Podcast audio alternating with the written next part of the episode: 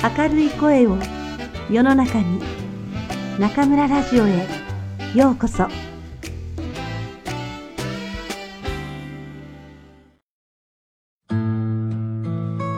ディズニーありがとうの神様が教えてくれたこと。鎌田博虹色のミッキー。2週間後。僕らは今日あるイベントに参加している年に何度か行われるディズニーランドの行事でスピリット・オブ・東京ディズニーランドというものだそこでは最も頑張ったキャストが選考され表彰されるという。そして、なんと今回の受賞者に僕とマサトも選ばれたのだった。迷子になった喘息のゲストに対する僕たちの対応が認められたのだ。会者の指示通り、僕とマサトは表彰台の方へ向かった。こんなに大勢の前で表彰されることなど、今まで一度もなければ想像したこともない。こういう賞をもらうのは、笑顔の似合う優等生とか、スポーツ万能の人気者とか、そういう普通の幸せ者ばかりだと思っていた。まさか僕にこんな日が来るなんて。すると、社長からスピリットアワードピンというバッジが授与された。そのバッジには、ウォルト・ディズニーとミッキーマウスが手をつないでる絵が描かれている。たった一匹の小さなネズミから始まったこのディズニーランドは、ただ楽しいだけの遊園パークではない。働く者同士が認め合い、褒め合い、許し合い、愛に溢れた世界なんだ。研修で聞いた。そして誰もがあるべき姿になれると。あるべき姿とは飾らず、こびず、嘘をつかず、人の痛みがわかる、愛に溢れた人間本来の姿が、あるべき姿なだと、ウォルトは言う。キャスト全員が、そんなあるべき姿を保つことにより、ゲストへのおもてなしにも愛を込めることができるのだ、と。ウォルトの姿なき今も、ディズニーランドが愛され続けているのは、決して奇跡ではない。ここが愛に溢れたあるべき姿になれるところだからなのだ。とも聞いた。つまらない講義だと思っていたが、案外覚えているものだな。僕は研修で習ったことを思い返すとともに感じたことのない感情に襲われていた。今、僕が手にしているバッジはなんてことのない普通のバッジかもしれないが、僕にとってはこの世に存在していることの証のようなバッジに感じている。自分の感情が整理できぬまま、目から涙がこぼれた。止めようと思っても止められない。次から次へと涙がこぼれ落ちた。マサトの笑顔を見ても、みんなの笑顔を見ても、どこを見ても涙が出てしまう。僕は幸福感に満たされていた。いつの間にか幸せという当たり前の奇跡を起こしていた。すると僕にハンカチを差し出してくれた金田が優しい声でこう言った。マサルさん、この世に必要とされない人間なんていないんですよ。人はそこにいるだけで価値があるんです。今のマサルさん、とってもいい顔してますよ。金田さん、僕は変われたんでしょうかいや、君は変わったんじゃない。あるべき姿に戻っただけですよ。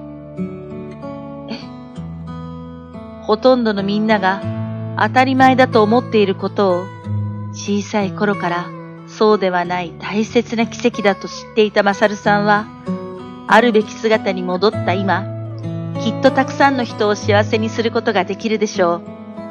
これからも、その笑顔を忘れないでくださいね。ありがとうございます。僕、生まれて初めて生きててよかったと思いました。本当にありがとうございます。いいえ、お礼を言うのはこちらの方ですよ。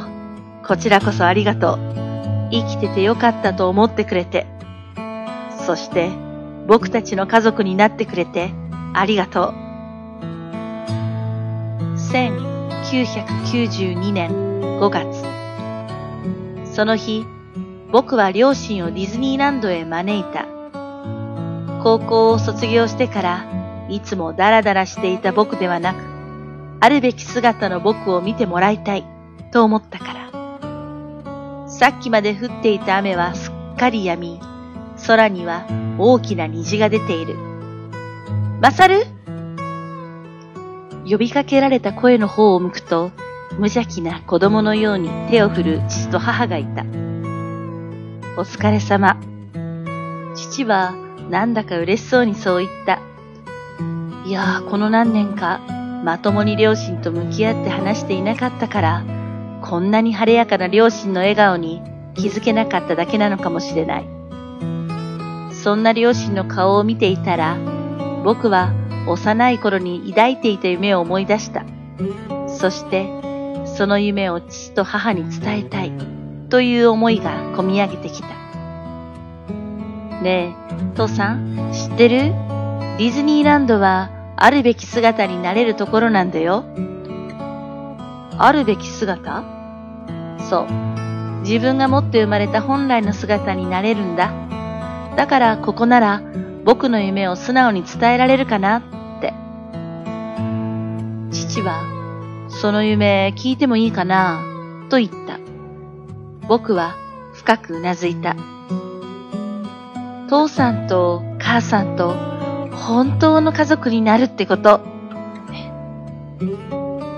いつか結婚して子供を作って父さんと母さんのことをおじいちゃんとおばあちゃんって呼ばせるんだ。そうすれば本当の家族になれるって昔からずっと思ってた。でもここで働くようになって分かったんだ。何を？その夢はとっくに叶っていたことが。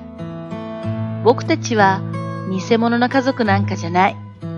血なんか繋がっていなくても、当たり前の毎日を奇跡と感じる幸せの絆がある。両親の目からみるみる涙が溢れ出した。そして僕は伝えたい本当の思いを語った。父さん、母さん、僕を家族にしてくれてありがとう。人は信頼を重ね合うことで目に見えなかったものが見えてくる。当たり前な日々に感謝し、目の前の人と寄り添い、認め合うことで、かけがえのない絆が生まれる。僕たち家族に血のつながりはないけど、本当に大切なことはそんなことじゃない。お互いを必要だと思い合う気持ち。それだけあればいいんだ。この世に必要のない人間なんていない。人はそこにいるだけで価値があるんだ。すると母は僕の肩に手をかけ、心を込めてこう言った。マサル、この世に生まれてきてくれてありがとう。僕は目の前にいる両親という名のゲストを心から幸せにしたいと感じた。そして先輩キャストから習った最高のパフォーマンスを見せた。ねえ、父さん、母さん、いいものを見せてあげるよ。ベンチの隅にできていた水たまりに、ほうきを絵筆のように浸し、僕は地面に絵を描いた。ミッキーマウス？母は可愛いと言って手を叩いた。泣いていた父も母の横で笑顔になった。大空にかかった虹は水たまりで描かれたミッキーを虹色に照らした。1992年6月。季節はすっかり梅雨に入り、パークを彩るアジサイも雨露を乗せてキラキラと輝いている。その後、本当にやりたいことを見つけたマサルは、大好きな動物を守るために獣医を目指しつつ、ディズニーランドの仕事にも精を注いでいる。心から溢れる笑顔でゲストに幸せのおもてなしをしているのだ。自分の過去と向き合い、そして仲間との信頼関係を築き、マサルはあるべき姿を取り戻した。自分自身を愛してこそ、ゲストに愛あるおもてなしができるのである。自分を愛し、そして人を幸せにする。すると、笑顔というかけがえのない報酬が返ってくる。ウォルトは、そんな愛に溢れた世界を作りたいと願い、ディズニーランドを制作した。また、マサルと同じように、ウォルトも動物を愛したうちの一人だ。ウォルトが動物をモチーフにしていた理由は、動物には照れや恥がなく、素直な感情で生きているから。そんな動物たちを主役としたストーリーを描き、人々が心から笑顔でいてくれることだけを求めた。感動の源泉は、イノセンス、純粋無垢にあるのだ、と。だから僕たちキャストは純粋に認め合い、褒め合い、許し合い、愛し合い、そしてゲストに惜しみない愛を注ぐのだ。愛の連鎖によってディズニーランドはできていると言っても過言ではないだろう。ウォルトはディズニーランドをオープンした時のスピーチでこう言った。私はディズニーランドが人々に幸福を与える場所。大人も子供も共に生命の脅威や冒険を体験し、楽しい思い出を作ってもらえるような場所であってほしいと願っています。誰もが楽しめるというファミリーエンターテイメントの理念は、今もなおキャストたちの愛によって受け継がれている。本当の幸せとは、目に見えるものや決まった形ではなく、幸福感を抱くこと。そして与えることなのかもしれない。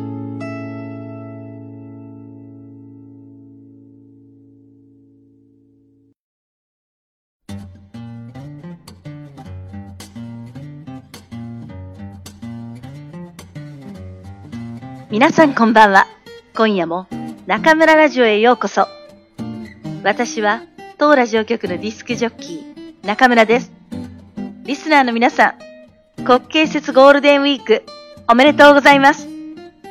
武漢はいい天気に恵まれ、空は青く、気持ちのいい毎日です。この一週間のお休み、皆さんはいかがお過ごしですか？私は2日ほど部屋でぼーっと疲れを癒し、4日からは学生サービスの予定です。学生たちって週末も授業がある子が多く、なかなかゆっくりお話をする時間もない子が多いんですよ。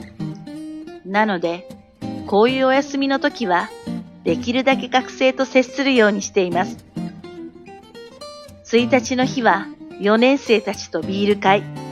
明日は3年生と朗読の練習。夜は4年生と食事。あさっては2年生と昼ご飯カラオケ晩ご飯。しあさっては卒業生と昼ご飯、4年生 &3 年生と夜の食事会。こんな感じで私のゴールデンウィークは過ぎていき、学生たちとの楽しい思い出と体重が着々と順調に増えていくことでしょう。できれば中村部屋でリスナーの皆さんともお話ししたいですね。大学というところは狭い世界でついつい視野が狭まってしまいがちです。そんな私にとって中村部屋で皆さんとお会いできる時間は大変貴重で刺激になっています。妊娠 C を送ってくれた方全員とお話ができればいいんですけどね。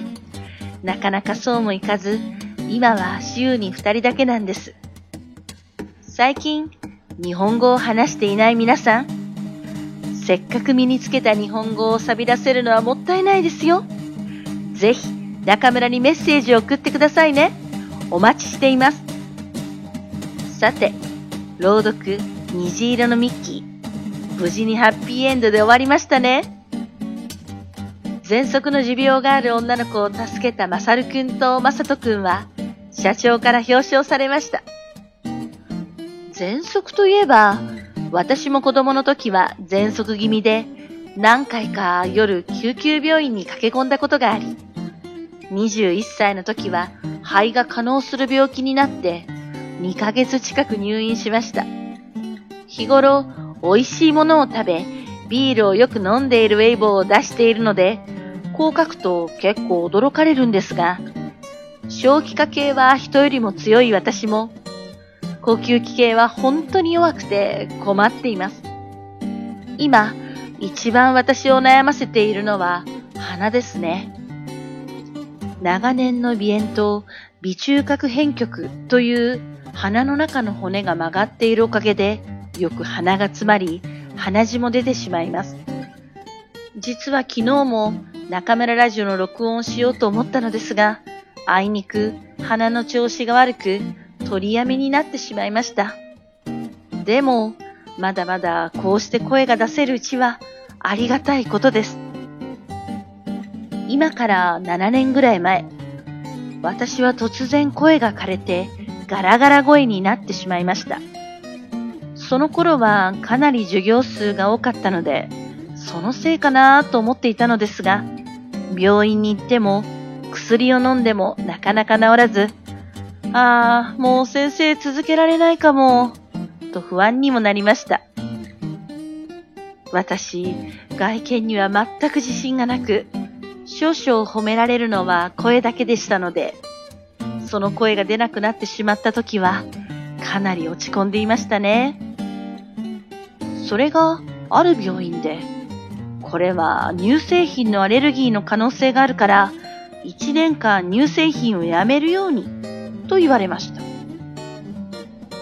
乳製品を取らないだけで、何の薬もいらないなんて、少々不安でしたが、ここはお医者さんの言うことを聞いて、結局2年間は大好きなヨーグルトとチーズを我慢して、口にしなかったところ、なんとか今の声までには復活しました。残念ながら若い頃のようにカラオケで高音を響かせる歌は歌えなくなってしまいましたが、こういう風に声が出せるだけで幸せなのです。今も授業が重なると少々声が枯れてきて、リスナーの皆さんからご心配いただくメッセージをもらいます。これからも時には少々ハスキーボイスになってしまうかもしれませんけど、どうかお許しくださいね。病気になって初めて健康のありがたみがわかるとはよく言われる言葉ですが、本当にその通りです。今、体のどこかに不調を抱えている皆さん、一日も早く良くなりますように。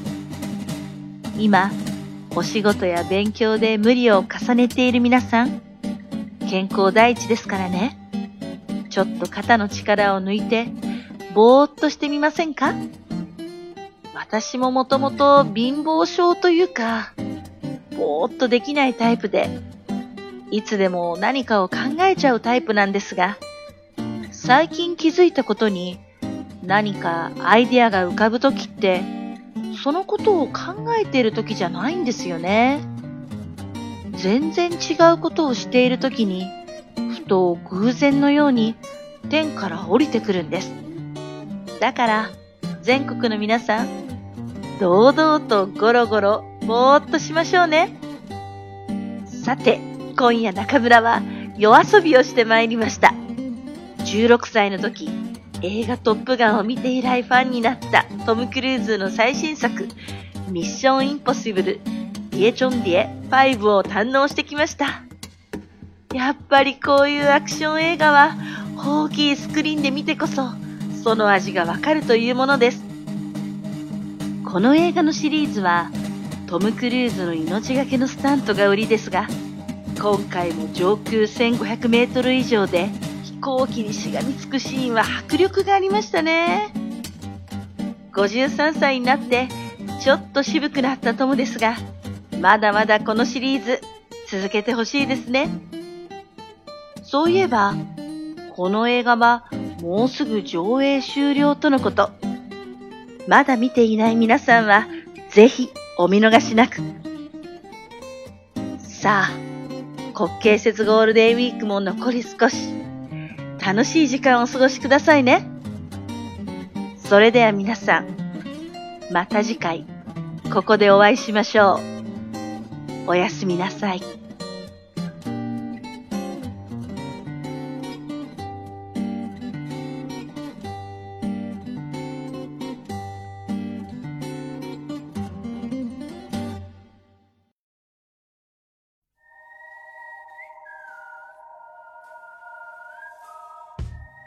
くんちゃんのおまけコーナ皆さんこんばんは。坤讲的我们 K コーナーへようこそ。大家好，我是中村电台的制作担当困困，欢迎大家来到我们 K コーナー。首先，还是跟大家分享一下那卡姆拉贝亚中村布屋的近况。九月二十七日的中秋节，我们又接待了两位幸运听众，一位是于今年六月大学毕业， 现在已在工作的 Vivid 桑。另一位是虽然才读大一，但已经学习了六年日语的 Lisa。中村老师说，非常开心能听到喜爱电台的你们的声音，非常荣幸能倾听你们的故事。愉快的国庆长假结束后，十月十一日的纳卡穆拉贝亚中村布屋，继续期待着大家的光临。啊，不知道大家有没有发现，最近我们微信公众号里的小惊喜呢？bingo！每天 check 微信的朋友们应该已经发现了，中村老师最近每天都有在发语音日记。希望走过路过的听众朋友们也不要吝啬自己的声音，只要是用语音回复老师的朋友，都有机会被选为当周的幸运听众，来中村布屋通过视频与老师进行交流哦。祝大家好运！接下来还是来跟大家聊聊本期节目的内容。本期节目朗读的是米奇罗诺米奇。七色的米奇这个故事的结局，阿胜和雅人救助了一个患有哮喘的迷路小女孩，他们因此而被评为了最努力员工。通过这段时间的工作，阿胜终于开始承认，迪士尼并不仅仅是个游乐园，在这里，员工们会相互认可、相互赞扬、相互忍让，这是个充满了爱的世界。阿胜将父母带来了迪士尼。告诉他们，自己的梦想就是三个人能成为真正的家人。虽然阿胜并不是他们的亲生儿子，但阿胜现在觉得，比起血缘关系，家人之间更需要的其实是认为彼此是不可或缺的这种心情。这个故事最终以 happy ending 圆满的落下了帷幕。那中村老师又给我们分享了怎样的故事呢？关注老师微博的朋友们应该都知道。老师微博的一大主题就是吃吃吃，殊不知这样生龙活虎、消化系统异于常人的、貌似无坚不摧的吃货中村老师，弱点居然在呼吸系统，特别是鼻子。因为患有鼻炎，外加鼻中隔偏曲，老师会经常鼻塞，然后突然就流起鼻血，所以有好多次都是写好了稿子，插好了话筒。刚准备来录电台时，老师的好朋友鼻血君突然造访，不得不改日再录。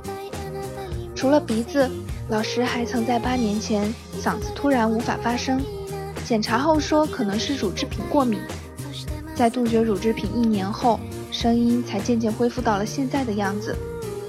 虽然老师常说他年轻的时候声音更清亮、更好听，但我觉得。老师现在的声音也有一番道不出的韵味呢，大家觉得呢？健康第一，健康第一，千万不要等到生病了才察觉到健康的重要。平时忙于学习和工作的各位听众朋友们，国庆长假期间就理直气壮的放松一下吧。最后是 omakino Maki Kona。昨天一个酷嗨师妹给我出了个脑筋急转弯，问。家里很有钱的人叫高材生，那制作担当困困应该叫什么生？这一下可把我给问懵了，有没有猜出来的朋友呢？棒棒棒棒，正确答案揭晓，困困应该叫特困生。呵呵， 现在是凌晨两点多，真的很困啊！快快把这期节目做好了，去睡觉啦。それでは皆さん、また次回ここでお会いしましょう。おやすみなさい。